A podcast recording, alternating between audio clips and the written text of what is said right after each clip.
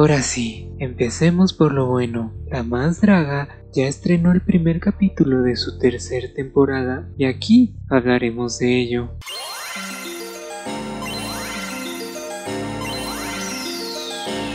Hola criaturas, ¿cómo les va? Bienvenidos a este su podcast de confianza, Joteando a la N Potencia, en donde hablamos y chismeamos un poco sobre aquellas competencias drag de la actualidad. que ¿No nos conoces? Quédate, acompáñanos, sin pena alguna que ya empezamos, y a jotearle duro pues que para eso estamos.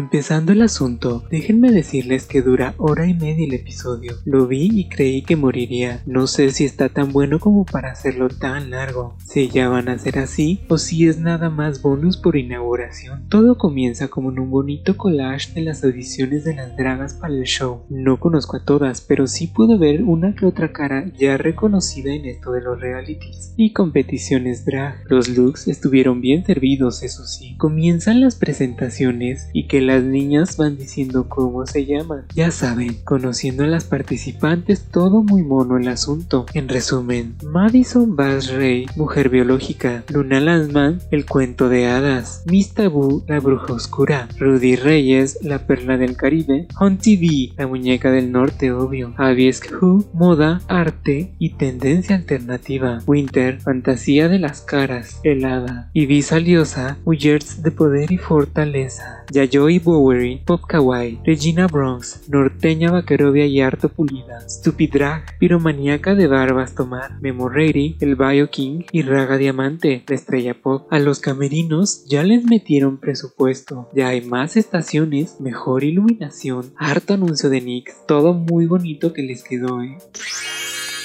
El reto de este episodio es la lotería y lleva por nombre La Más Suertuda, un look drag basado en el popular juego de mesa mexicano, acompañado por un show de talento de un minuto para cada una. Pues bueno, antes del show está una dinámica francamente interminable con Pepe y Teo. Parece que su rol va a ser en los camerinos y no como jueces permanentes. A ratos sí estuvo divertida, pero creo que sí la alargaron demasiado. Pero en general, ellos supieron traer una buena energía y dinamismo al momento, aunque sí tuvieron más protagonismo que las muchachas, al menos en esta ocasión. Carla Díaz entra para presentar la pasarela. Se me hace una niña súper linda, aunque como que todavía le falta un poquito agarrar ese ritmo de conductora, pero le sale muy natural y todo.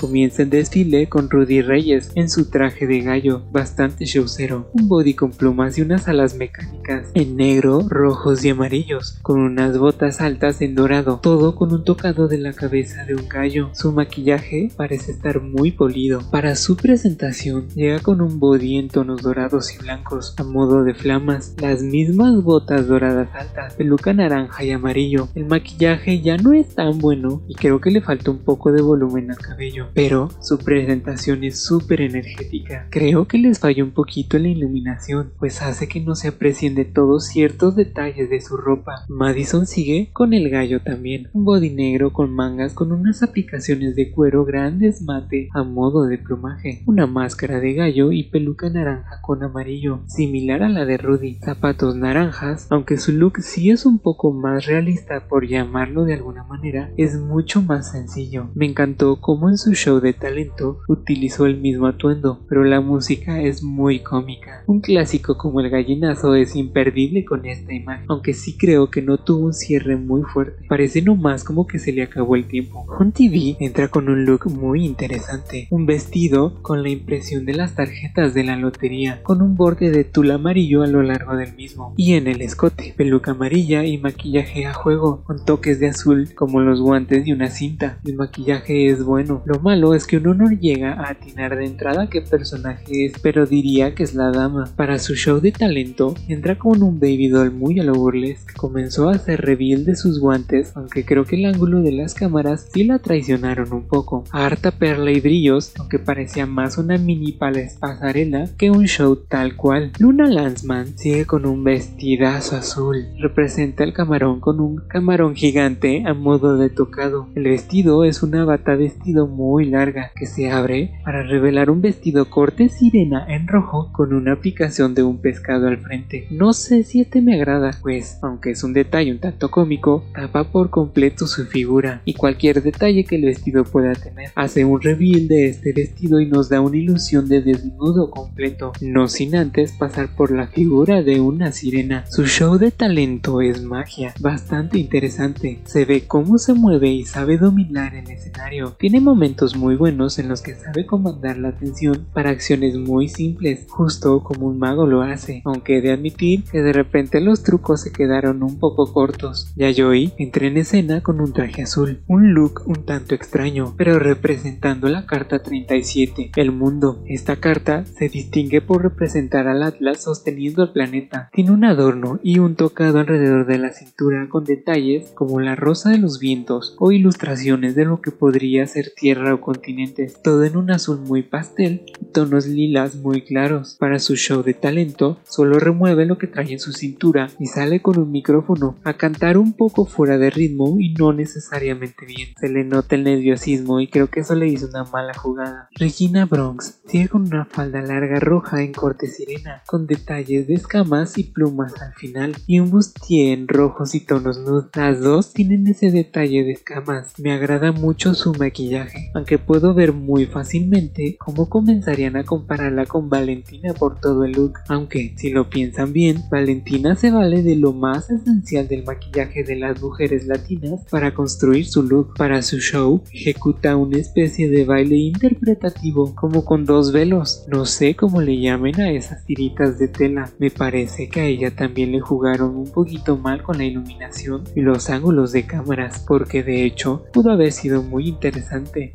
más de lo que hacía lo hubiera hecho de frente. Raga Diamante es la siguiente en aparecer y lo hace con un atuendo extraño, en café con detalles en hojas y en rojo. Su carta es el nopal y hace un reveal para quedarse con un body verde con brillantes, un tocado de tul en los hombros y en la cabeza en color roca verde. De hecho su maquillaje es muy bueno. Para su show se lanzó a la cantada y lo hace bien. Tiene dinamismo, energía, se mueve por el escenario y me parece buena interpretación. No puedo esperar a ver si saca un sencillo después de la más draga. Abiesk Who sigue con un traje en azul. Su estilo es muy conceptual y se ve aquí. La araña es su carta y su traje es bastante obvio, aunque su presentación sí fue diferente al hacer un buen uso de tóxico. Unos lentes a manera de mil ojos peluca azul que mezcla con su cabello normal y maquillaje bien delimitado, además de que el atuendo está bien construido, con muchos detalles muy interesantes. Para su show se quita los lentes y se puede ver con más detalle su rostro. El maquillaje es muy bueno, aunque su talento no es tan talentoso y tuvo muchos tropiezos hasta caerse, como que el asunto fue tan conceptual que era prácticamente imposible de entender del todo y sí parecía un poco falto de energía, sobre todo al final. Mista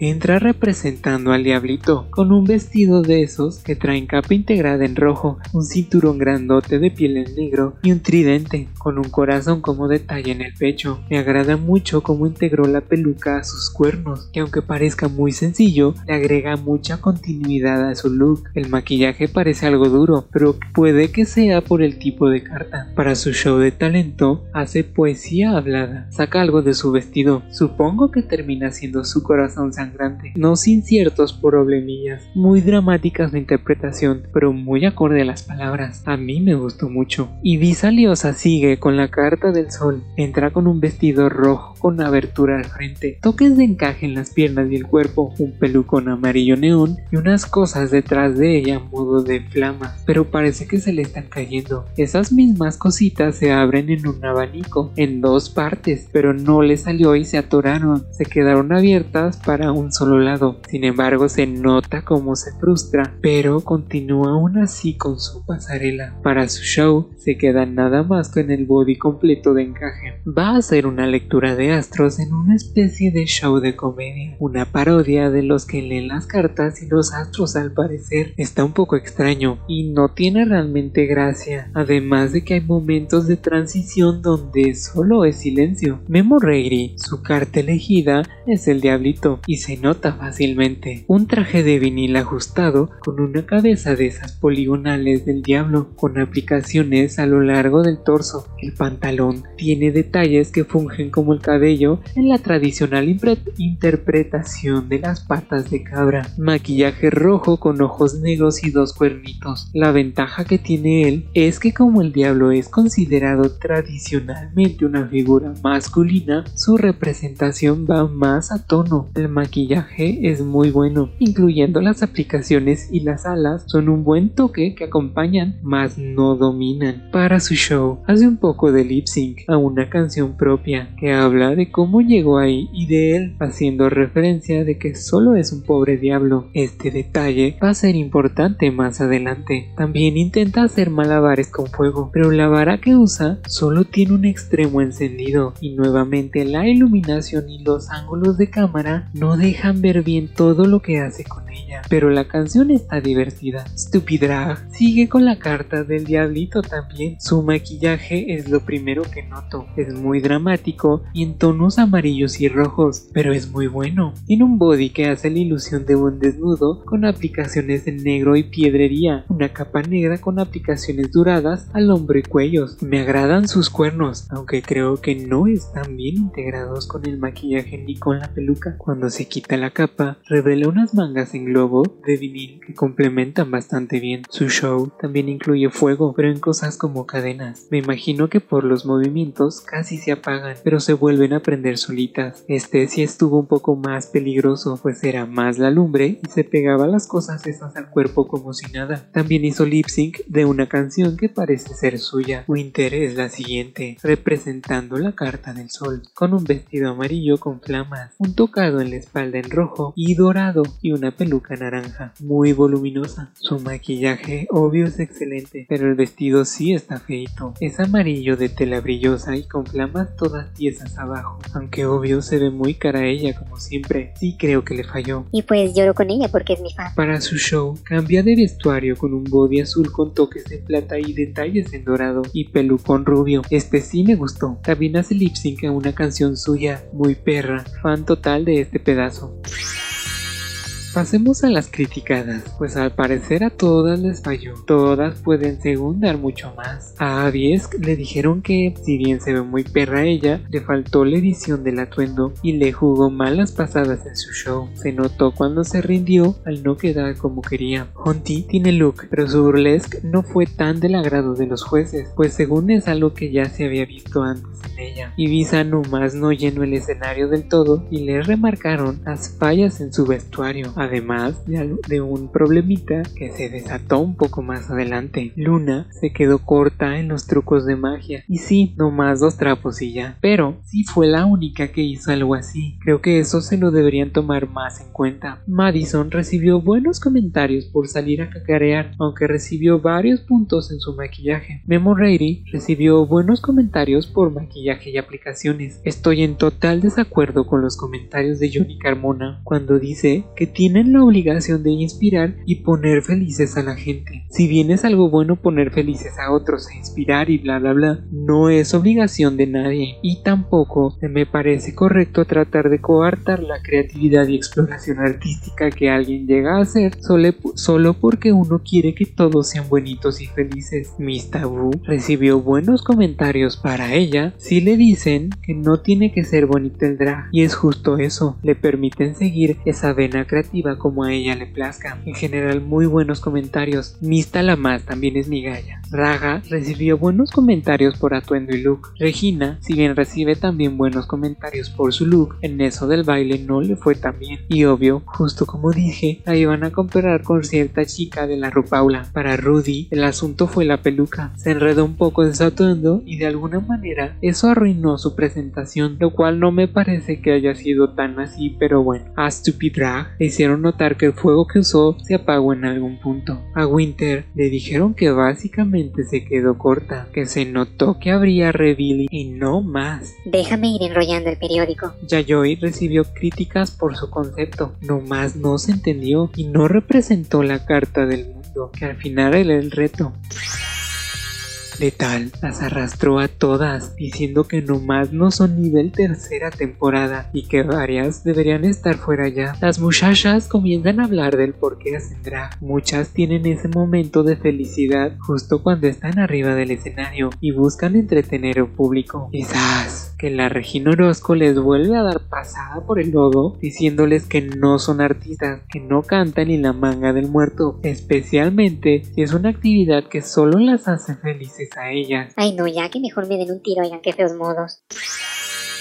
Esta ocasión los votos de los jueces invitados son secretos, por lo que a lo mucho solo pueden indicar cuáles fueron sus favoritas. Mientras los jueces deliberan, resulta que Yari nos suelta el chisme de que el problema del vestuario de Ibiza Liosa, que nomás no se abrió, lo de atrás es culpa, según Ibiza, de alguien más. Ya me parecía extraño que Yari mencionara cosas como que lo que pasa en el escenario siempre es culpa de quien está ahí arriba, y es justo por esto.